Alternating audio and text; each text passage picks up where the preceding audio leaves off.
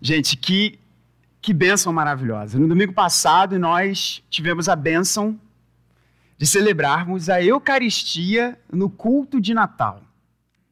E foi emocionante. Aliás, o nosso culto de Natal foi, sempre é, sempre é. Mas nesse ano, como é que foi que o nosso reverendo falou? Atípico. Neste ano atípico, celebrarmos a Eucaristia.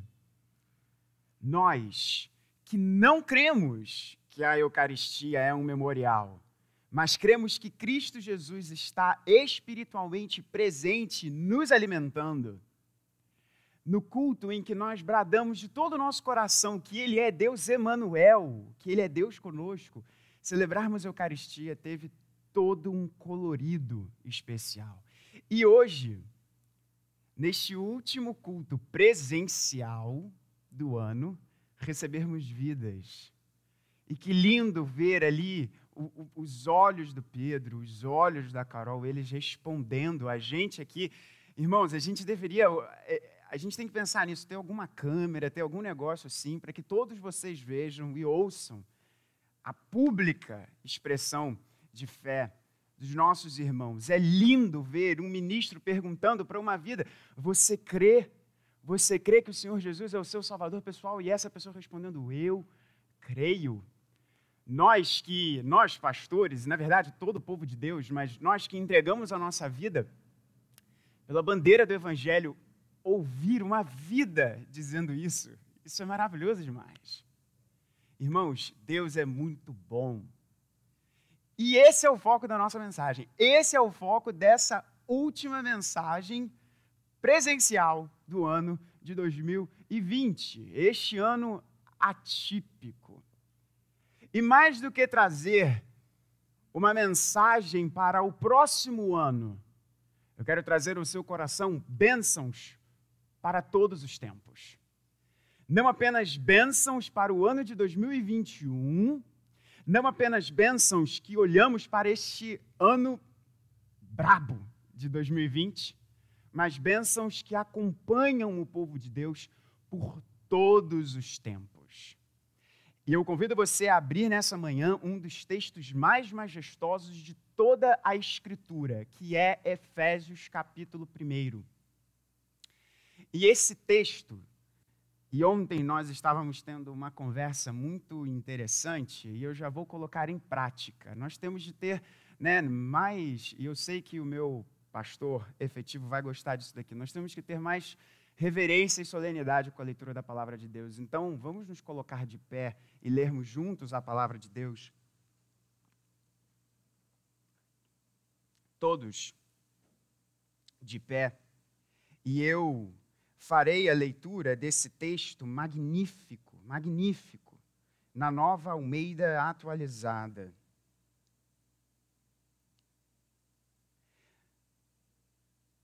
Esta mensagem irá se concentrar nos seis primeiros versículos dessa passagem. Mas, como Paulo escreveu, e tudo isso que a gente vai ler agora é uma frase única, uma construção super interessante no grego, nós vamos ler a passagem inteira, para nós termos contexto.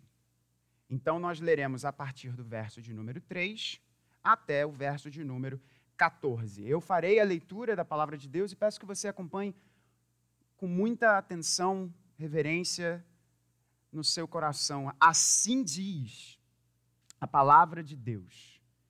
Bendito seja o Deus e Pai de nosso Senhor Jesus Cristo, que nos abençoou com todas as bênçãos espirituais nas regiões celestiais em Cristo.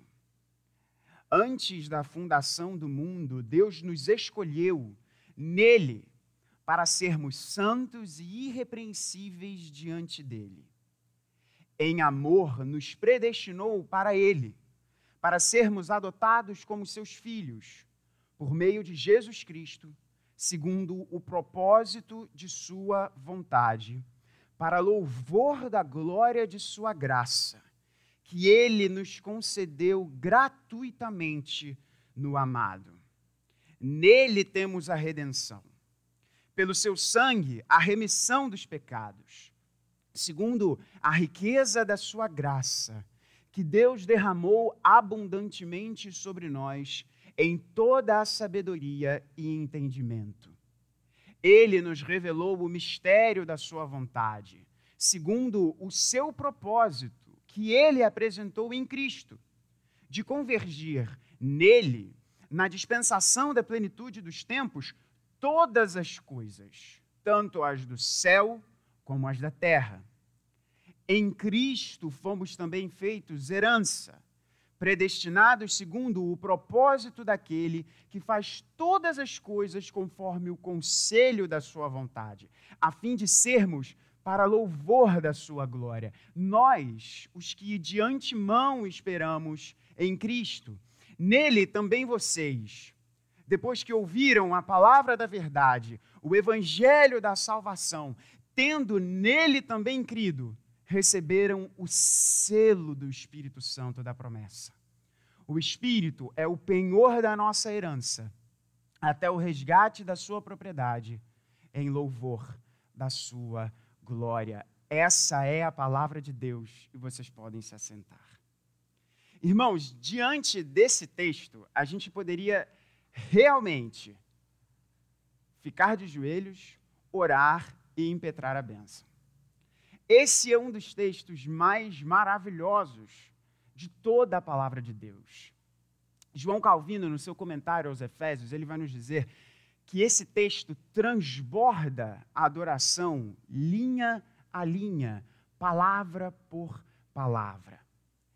E isso é muito verdade. E esse texto, como eu falei a vocês, a Nova Almeida atualizada aqui fez um trabalho muito feliz porque nós temos pontuação, coisa que nós não temos no texto grego. Esse texto grego ele é muito difícil de ser colocado, a, a ordem das palavras ser colocada, porque é como se Paulo tomasse um fôlego e, uau, começasse a escrever.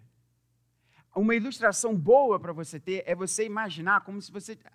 A gente é carioca, graças a Deus a gente não tem isso. Mas imagina aí como se a gente estivesse numa montanha cheia de neve, muito íngreme. E tem uma bola de neve gigantesca ali. E tem dois portõezinhos assim, segurando, né? E a ilustração boa para essa passagem é: Bendito seja Deus e Pai de nosso Senhor Jesus Cristo, e isso abre. E aí agora a bola de neve começa a cair, a rolar, e vai crescendo, e vai crescendo, e vai crescendo. Esse texto aqui é o texto que eu fico brincando que todo reformado vira pentecostal depois de ler. Porque ele é maravilhoso demais. E essa mensagem está poético, né, gente? Essa borboleta aqui, neste nosso culto. Mas presta atenção aqui. Essa mensagem, originalmente, ela foi preparada em oito pontos. E nós temos muitos visitantes aqui. Né? E você que está nos visitando, talvez você não tenha me ouvido muito pregar. E assim, eu costumo fazer uns sermões, às vezes, de uma hora, 55 minutos, com três pontos. Com oito pontos, muito provavelmente, isso daqui ia levar bastante tempo. Então a gente vai dividir essa mensagem. Bênçãos para todos os tempos. Eu sou abençoado. Parte 1. E quando Deus permitir, nós pregaremos a parte 2. Nós vamos focar nos primeiros seis versos dessa passagem. E nós vamos tratar aqui, e eu quero trazer ao seu coração, e que delícia foi preparar essa mensagem. Né, pastores, quando nós é, existem mensagens que nós preparamos que Deus fala o nosso coração que a gente fica ali amuado, sabe aquela carne que você amassa para ela ficar, né, molinha. Tem alguns sermões que a gente prepara que a gente fica assim, a gente sobe para o púlpito com a perna cambaleando.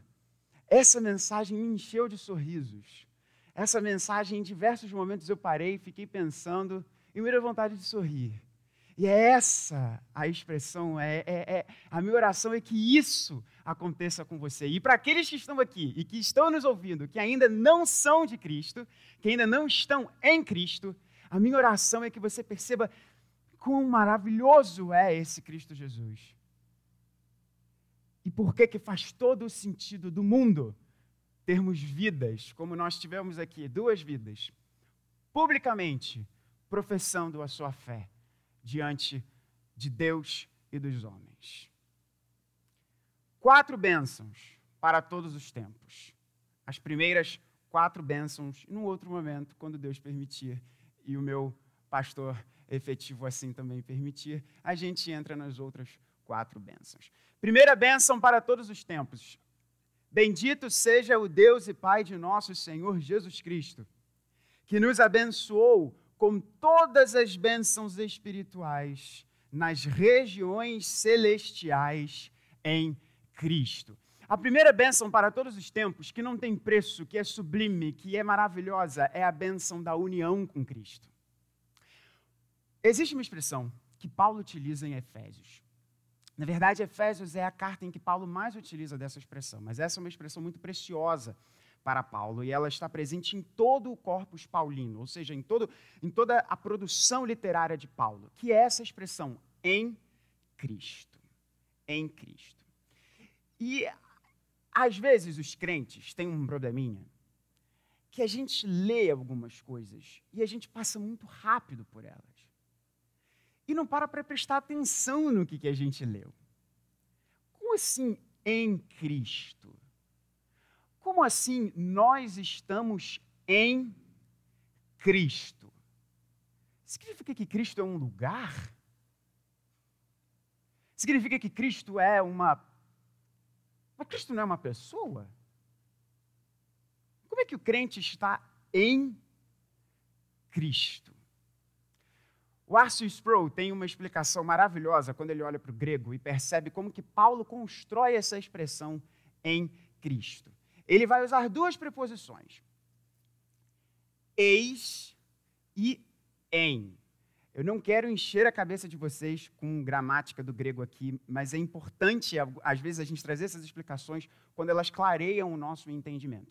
O grego tem essas duas preposições, eis e en, e Paulo utiliza eis e en em diferentes contextos para usar essa expressão que foi traduzida muito bem no português como em Cristo.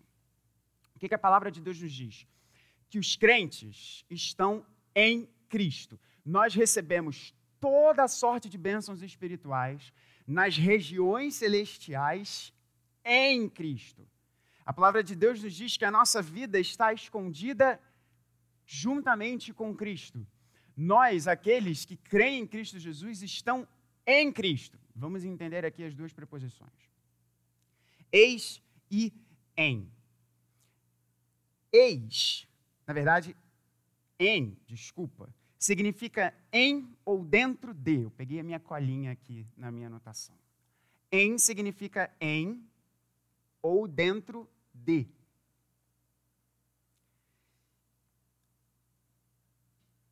Para você entender o que significa isso daqui, imagina a situação. Você está fora de um edifício, certo? Você está fora de um edifício. Para você entrar, supondo que tem uma linha aqui, né? Uma linha aqui. E se eu entrar aqui, eu estou no edifício. Mas esse edifício precisa de uma porta. Então, essa preposição ela é utilizada quando nós adentramos a um lugar. E se você está dentro do prédio, você está no prédio. Você está dentro do prédio. Então, essas duas preposições, tanto o em, que é o eis, quanto o para dentro de, que é o en, Paulo utiliza dessas duas expressões. Vamos reorganizar isso daqui. O que, que Paulo está querendo dizer?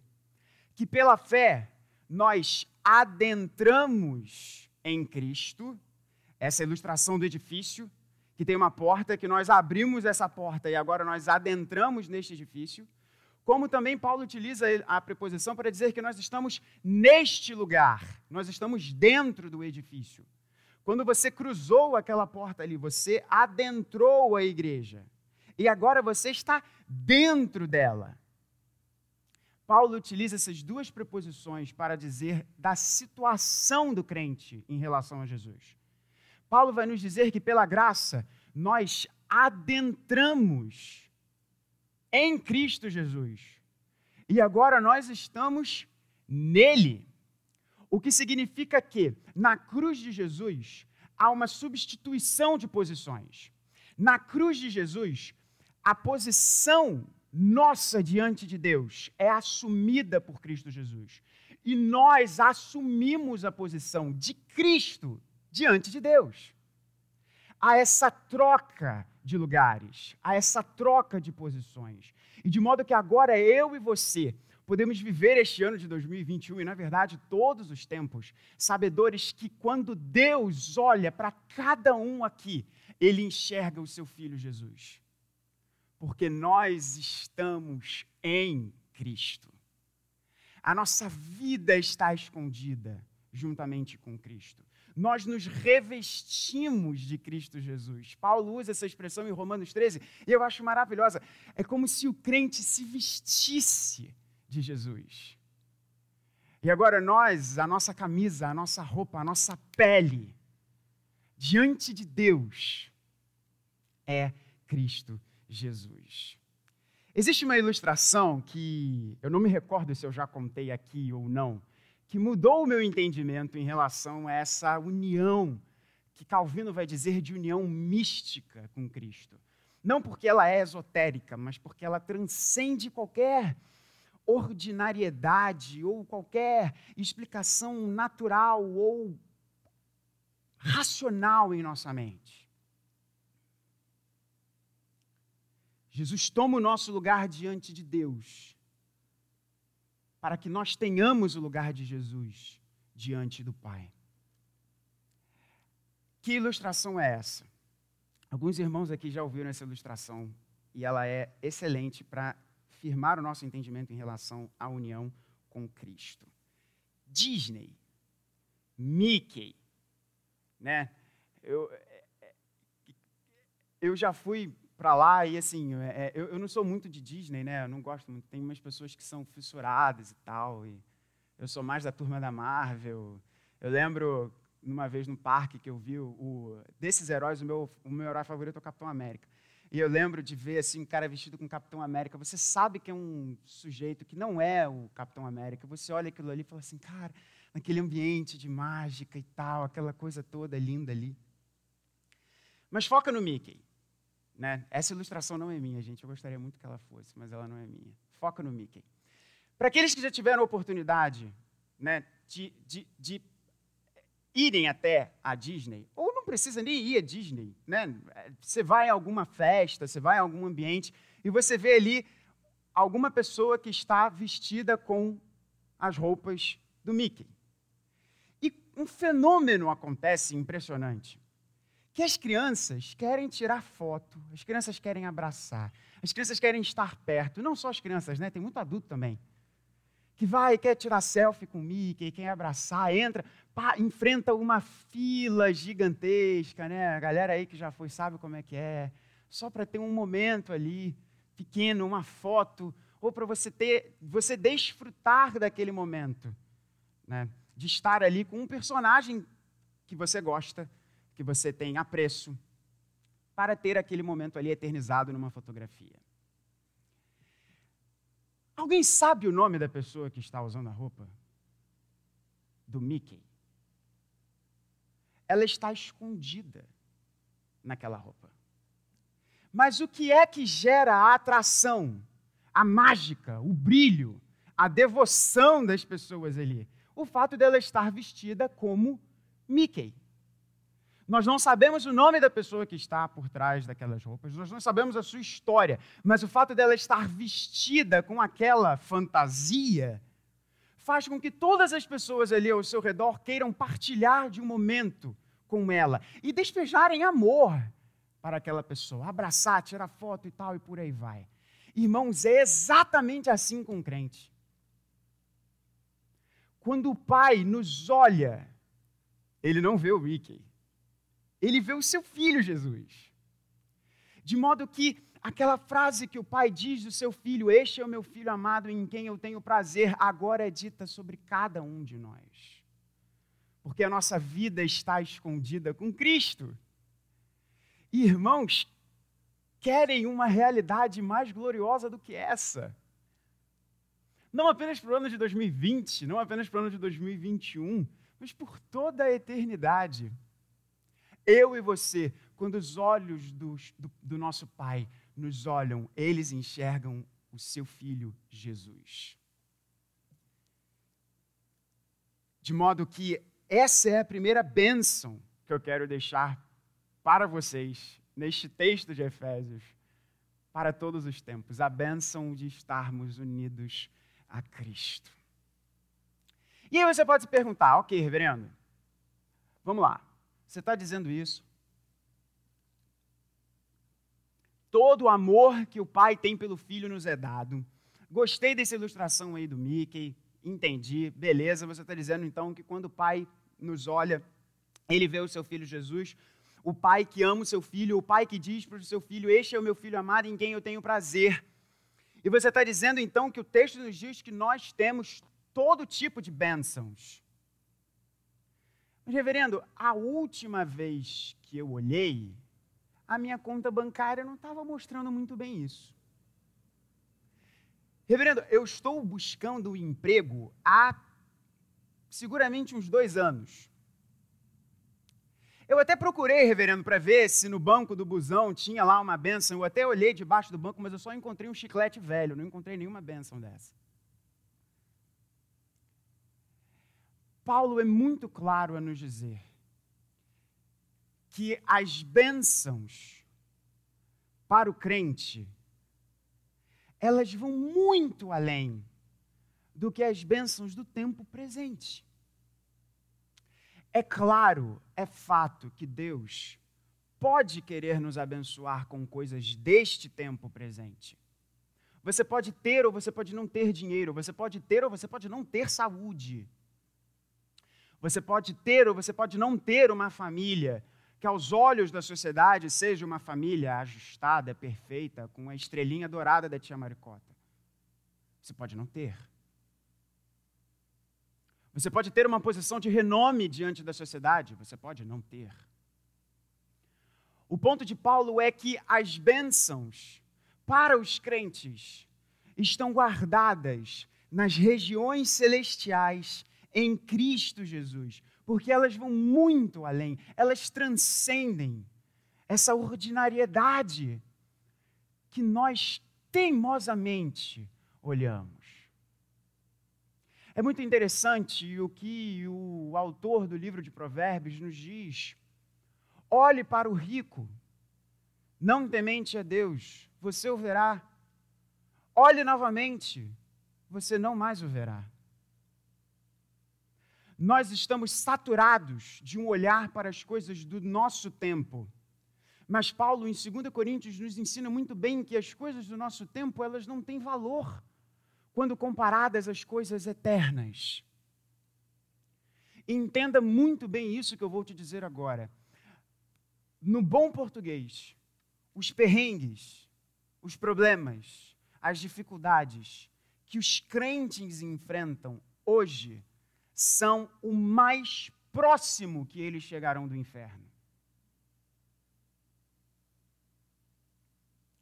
Por outro lado, o tempo presente e as facilidades do tempo presente são mais próximos do que os não crentes chegarão do céu. E quem que está escrevendo isso, gente?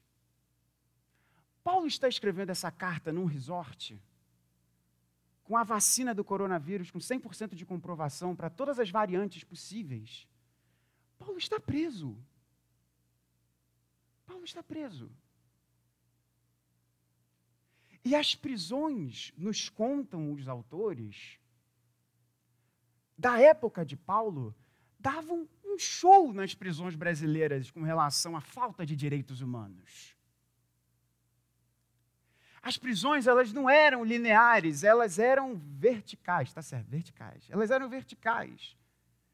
De modo que os inimigos de Roma eram colocados na parte mais baixa, para que as pessoas que estivessem em cima, quando fizessem as suas fezes, aquilo caísse até elas. Esse era o nível.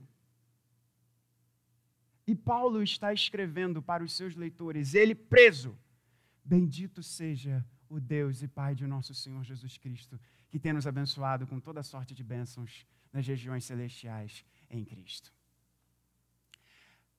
A sua vida hoje é o mais próximo que você chegará do inferno. Não perca isso de vista neste ano de 2021 e em todos os tempos. E vamos para a bênção de número 2. É a bênção da santificação. No verso de número 4, Paulo nos diz: Antes da fundação do mundo, Deus nos escolheu nele para sermos santos e irrepreensíveis diante dele. Para sermos santos e irrepreensíveis diante dele. A vida do cristão, irmãos, no fim das contas, ela é para uma audiência de um só. A gente pode viver a nossa vida buscando sempre o elogio, a aprovação, a aceitação de todas as pessoas que estão em nosso redor. Não é assim? Quer ver um termômetro disso? Olha como que você lida com as suas redes sociais. Já não bateu em você alguma vez assim, cara, eu vou postar esse negócio aqui porque a galera vai gostar. Ou então, hum, eu acho que eu vou tirar esse negócio aqui porque eu acho que não vai ter tanto ibope. Como que nós nos vestimos? A forma que nós falamos? Os lugares que frequentamos? As comidas que experimentamos? As marcas que vestimos ou consumimos? No fim das contas, nós estamos buscando a aceitação de um monte de gente que está ao nosso redor. Mas o cristão, antes da fundação do mundo, foi escolhido, a gente já vai chegar lá nessa bênção, com um propósito qual é o propósito? Para sermos santos e irrepreensíveis diante dele. Toda a sua vida, toda a sua vida, toda a sua história é para a audiência de um só. Por mais importante que seja o seu marido, sua esposa, seu pai, sua mãe, seus filhos, seus amigos, por mais importantes que eles sejam, nós vivemos a nossa vida, o teatro da nossa vida, no palco da nossa história, é para a audiência de um só diante dele. O diante dele. Só que vamos combinar aqui, vamos, vamos, vamos falar a verdade. Isso não traz um desesperozinho, não? Isso deveria trazer um desespero. Vou usar uma ilustração para vocês que eu já ouvi meu pai dizendo algumas vezes aqui. Eu sempre, falei, eu, eu sempre ouvi esse negócio, me dava um terror, me dava um medo, que eu ouvia o meu pai. Sempre ouvi isso. E como é glorioso, eu espero muito que meus filhos, filhos, tenham essa expressão de quão glorioso é crescer ouvindo a palavra de Deus e ver seu pai, que não tem capa, mas tem uma Bíblia aberta, e essa é mais importante do que qualquer capa. Trazendo a palavra de Deus. Mas é, é, é, essa ilustração me aterrorizava demais. Porque eu ouvia meu pai dizendo, e você já ouviu isso, porque isso dá medo em todo mundo, deveria dar. Se a sua vida fosse colocada aqui. Eu ficava pensando, meu Deus. Cara, se minha vida fosse colocada aqui, desce a tela. Um dia na vida do reverendo Gabriel Brito. Isso deveria trazer medo. Dizer que a vida do crente é para a audiência de um só, no palco da sua vida tem alguém, tem uma única pessoa sentada ali te olhando. Isso deveria causar medo. Porque esse alguém não é Zé Ruela como eu e você somos. Esse alguém é perfeito, é santo, é belo, é justo, é verdadeiro.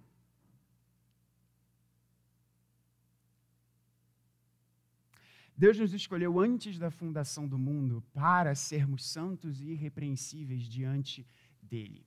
Uma das bênçãos do Evangelho não é apenas a troca de lugar que acontece. Na primeira bênção, a bênção da união com Cristo, eu disse que Cristo na cruz troca de lugar conosco. Nós assumimos o lugar de Jesus diante do Pai e Jesus assume o nosso lugar diante do Pai. Mas na cruz, nós temos também a justiça de Cristo Jesus sendo imputada a nós, sendo colocada, declarada diante de nós, sobre nós, e a nossa injustiça transferida para Cristo. Em outras palavras, deixa eu falar uma coisa para você que tem que trazer descanso para o seu coração. Em 2021 ou em todos os tempos da sua vida, pare de buscar a perfeição. Porque Jesus é a sua perfeição. Você não precisa buscar uma vida perfeita, porque Cristo Jesus viveu essa vida perfeita. E deixa eu ser bem sincero com você: eu e você não conseguiremos viver uma vida perfeita. Por isso que na cruz, quando Jesus troca de lugar conosco, a sua justiça nos é imputada. E uma vez que eu e você somos declarados justos diante de Deus, essa é a nossa identidade, a nossa prática pode ser diferente. A sua identidade, meu irmão, minha irmã, é de santo.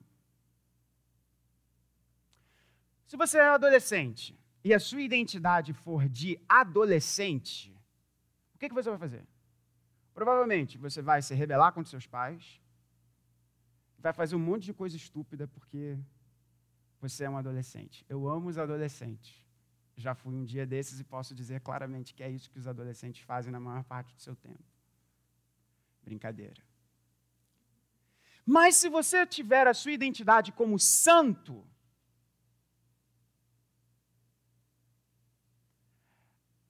os seus atos serão diferentes. Troca aí adolescente por qualquer pessoa, por qualquer identidade que nós vistamos. A sua identidade pode ser de casado, a sua identidade pode ser de divorciado, a sua identidade pode ser de pai, de filho. Se isso vier antes do mais profundo do seu ser, é isso que irá condicionar os seus atos. Mas Paulo nos diz que eu e você temos a bênção da santificação antes da fundação do mundo nós fomos escolhidos em Cristo Jesus para sermos santos e irrepreensíveis diante dele. Cristo Jesus morreu pela sua imperfeição, para que agora eu e você vivamos a perfeição de Cristo Jesus.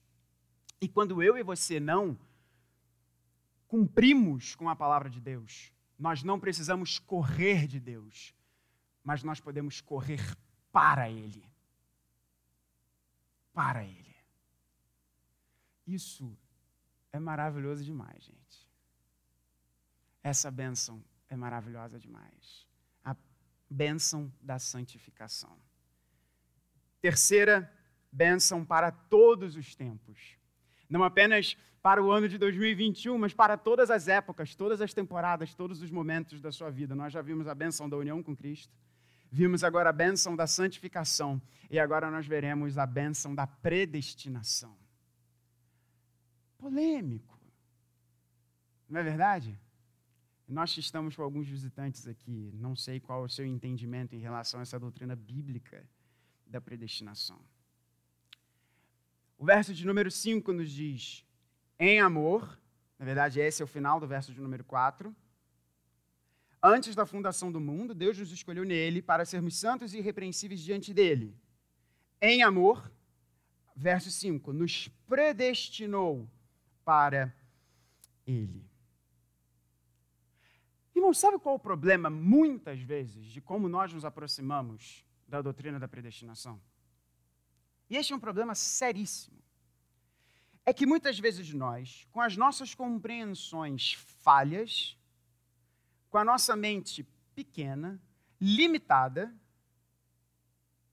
enxergamos como se isso fosse um capricho de Deus e ignoramos o que o próprio Deus fala sobre o seu ato de escolher. Qual é a palavra que está antes aí? Qual é a expressão que Paulo usa antes? Em amor. Em amor. Quer uma verdade gloriosa para o seu ano de 2021 e para todos os tempos da sua vida?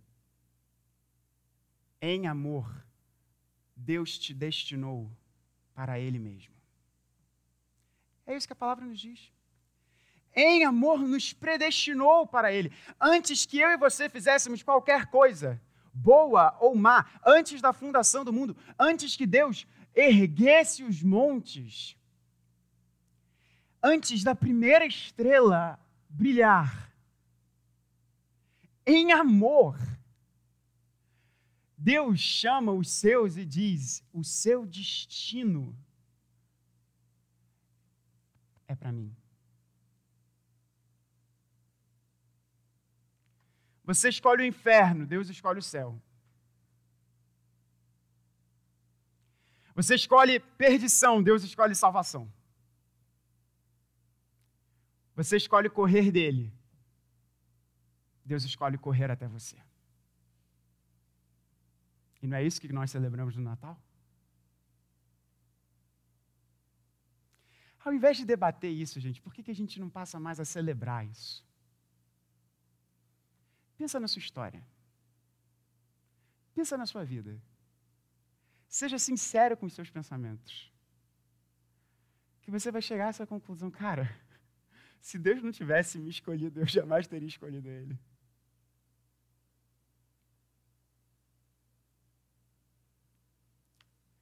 Antes da primeira estrela brilhar, Deus olhou para cada um de nós em amor e disse: Você é meu. Nós não somos de uma ideologia, nós não somos de um sistema político, nós não somos de uma instituição, nós não somos de eh, verdades passageiras, momentâneas que mudam ao sabor do vento, nós fomos destinados em amor para alguém. O nosso destino é para Ele. Celebre essa verdade. Celebre essa verdade. Por fim, antes de nós interrompermos aqui essa primeira parte, bênçãos para todos os tempos. Bênçãos que transcendem a virada de um ano. A bênção da união com Cristo. A sua vida está escondida com Cristo. Aquele que crê em Cristo Jesus não mais é, é, é não mais é, é, é de si próprio, não mais é a sua própria vida, mas é aquilo que Paulo diz: não sou eu mais quem vivo, mas Cristo vive em mim nós estamos vestidos com Cristo Jesus. De modo que agora, quando o Pai olha para cada um de nós, ele vê o seu Filho Jesus. E aquela frase bendita e gloriosa: Este é meu Filho amado em quem eu tenho prazer, agora dita sobre cada um daqueles que entregam seu coração a Cristo Jesus. A bênção da santificação. Antes da fundação do mundo, Deus nos escolheu para nos dar uma identidade. A identidade de santos, a identidade de separados para Ele. De modo que agora a nossa vida, baseadas, baseados nessa identidade, nós geramos frutos verdadeiros, belos e bons. E se você não tiver essa consciência de que primeiro vem o indicativo, para depois ter o imperativo, a coisa embaralha toda aí na sua cabeça. Vimos a bênção da predestinação. Antes da primeira estrela brilhar, Antes de você escolher se você iria dar um passo com a direita ou com a esquerda, na verdade, engatinhando, né? Antes do primeiro choro, Cristo Jesus te chamou em amor para Ele. E por fim, a bênção da adoção. Em amor nos predestinou para Ele, para sermos adotados como seus filhos, por meio de Jesus Cristo, segundo o propósito de Sua vontade. O conceito da filiação de Deus está presente em toda a Escritura. No Antigo Testamento, a filiação de Deus nos é apresentada como Deus sendo o grande pai da nação de Israel. Este conceito da paternidade divina nos é apresentado em termos nacionais a nação de Israel, o povo de Deus tem um pai. E então Cristo Jesus. Vocês sabem quantas vezes nos evangelhos sinóticos Cristo Jesus nos ensina a chamar Deus de Pai? Quantas vezes ele se refere a Deus como Pai? Irmãos, são aproximadamente 61 vezes em que Cristo Jesus chama Deus de Pai. E, portanto, nos ensina a chamá-lo de Pai. Gente, Deus não é uma força. Deus é um Pai. Eu não sei qual é o seu relacionamento com o seu pai. E esse é um ponto delicado, eu sei. Infelizmente, nós ainda estamos inseridos numa cultura que vem cada vez mais diminuindo o papel do homem. Muito por conta do, do pecado de Adão, que desde o Éden se esconde de Deus e se esconde das suas responsabilidades.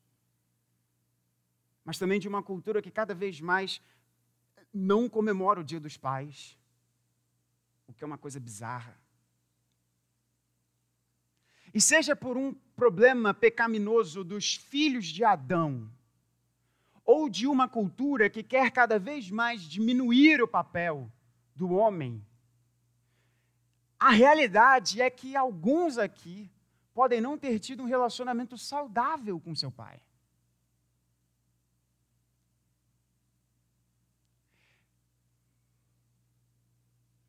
Como eu acabei de dizer aqui, a minha formação é de enxergar o meu pai como meu herói.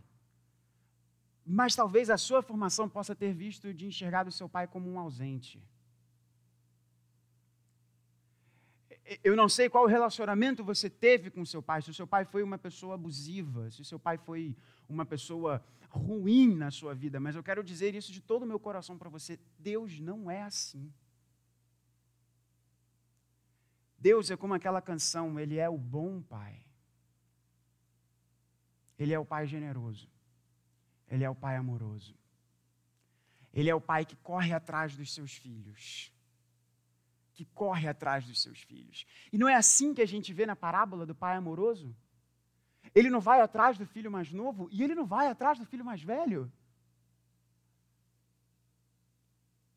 E pelo Evangelho, nós, criaturas de Deus, somos recebidos na família de Deus. E agora nós temos um Pai e muitos irmãos. E muitos irmãos. Não se relacione com Deus em 2021 como se ele fosse uma força, como se ele fosse um conceito. Sonda aí o seu coração. Você tem se relacionado com Deus como se, como se Deus fosse um, um conjunto de ideias? Ou você tem conversado com Ele? Isso se demonstra, gente, na nossa oração, principalmente. Ou você tem conversado com Ele como Ele sendo o seu bom paizinho, seu papai. O seu papai. Histórias de adoção mexem com o nosso coração, não é? Quando a gente olha isso, Cara, essa pessoa não tinha pai, essa pessoa não tinha mãe, ela não tinha uma família agora ela tem. Isso é com a nossa vida. Isso é com a nossa vida. Portanto, nesse próximo ano, e em todos os anos da sua vida, tenha plena certeza que você foi predestinado, e é isso que o texto nos diz, verso de número 5, nos predestinou para Ele, para sermos adotados como seus filhos por meio de Jesus Cristo. E esse é o propósito da sua vontade. Eu quero encerrar essa mensagem com uma expressão que eu li num livro e achei muito boa. Mensagens assim podem ter dois efeitos em nós. Mensagens assim podem gerar a teologia do gato ou a teologia do cachorro. Reverendo, como assim? E abstrai agora se você é um daqueles loucos por gatos, porque eu vou falar mal dos gatos. Já estou te brifando. Não pense mal do seu pastor. Mensagens assim podem gerar em nós dois efeitos. Podem gerar a teologia do gato ou a teologia do cachorro. Eu acabei de dizer que você é unido a Cristo, que você tem a identidade de santo, que você, antes da fundação do mundo, foi escolhido para ter um destino glorioso em Cristo Jesus. E agora você não mais é um andarilho, mas você é chamado para essa casa do Pai que a gente cantou aqui. É impossível, Vini, não lembrar de você ouvindo essa música. Com um anel no dedo, com posição de honra, de respeito, com um banquete acontecendo, com o pai sentado na cabeceira da mesa, dizendo: Filho, vem cá, senta aqui, toma do melhor vinho e vamos conversar. Isso pode gerar um efeito em você dizendo: Eu sou demais. E essa é a teologia do gato. O gato acha que a casa é dele. O gato acha que todos os seres humanos estão ali para servi-lo. E você pode ouvir essa mensagem dizendo: Reverendo, você inflou o meu ânimo, o meu ego. Eu sou demais. Eu sou precioso. Como é que é aquela música demoníaca lá, herética? Você é precioso, o ouro mais puro do ouro lá de Ofir. Meu irmão, se converte, faz uma música para adorar Jesus. Você pode achar isso. Ou você pode ter a teologia do cachorro. A teologia do cachorro é aquela: eu tenho um Deus maravilhoso. Eu tenho um Senhor maravilhoso. Eu tenho um Senhor que ele é tão grandioso, que ele é tão maravilhoso, que ele escolheu. Eu que sou um nada, ele escolheu que a minha vida fosse unida a dele. O meu Senhor, ele é tão maravilhoso, que ele que antes que eu respirasse, antes que meus pais se encontrassem, é, é ele escolheu para que a minha identidade fosse de santo não fosse a identidade das revistas, a identidade da cultura, a identidade dos rótulos, mas a identidade que Ele me dá. Eu tenho um Senhor que Ele é tão maravilhoso, que o meu destino foi selado por Ele. Eu tenho um Deus que é tão maravilhoso que Ele me chama para sentar na mesa que é dele. É evidente que é uma brincadeira essa coisa do gato e do cachorro mas que essa seja a expressão do seu coração ao ouvir essa mensagem. Que você glorifique o seu Senhor e olhe para essas verdades que nos fazem sorrir, vendo quão, quão glorioso é esse Deus e quão maravilhosa a salvação. Irmãos, que Deus nos abençoe e que nós tenhamos um ano de 2021 maravilhoso diante dos olhos desse Deus que nos abençoa com toda sorte de bênçãos espirituais nas regiões celestiais em Cristo. Amém. Vamos, vamos orar?